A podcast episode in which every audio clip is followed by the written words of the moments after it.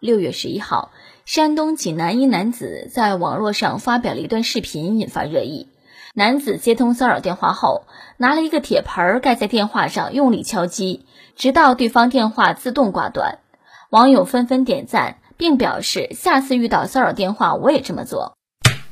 哎呦我的天，老爷，这绝对是硬核防骚扰啊！哈，只是会杀敌一千，自损八百。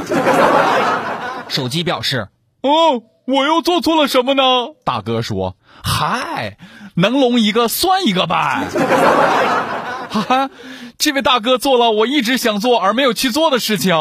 遇到骚扰电话，我一般不接，但是不小心接了以后，就什么声音也不发出，对方一直搁那块儿啊，喂，你好，请问您需要贷款吗？喂，喂，喂，然后就挂了。有一次电视正在播放《亮剑》电视剧，我就让他和李云龙聊了一会儿。嗯，你以为敲锣打鼓应对骚扰电话他就好使了？其实他的真相是，打电话的也不傻。骚扰者挠了挠头说：“呃，对方一定在摇滚音乐会现场，我过后再打。还有一种可能，那就是你肯定不知道对面是人工智能搁那打电话。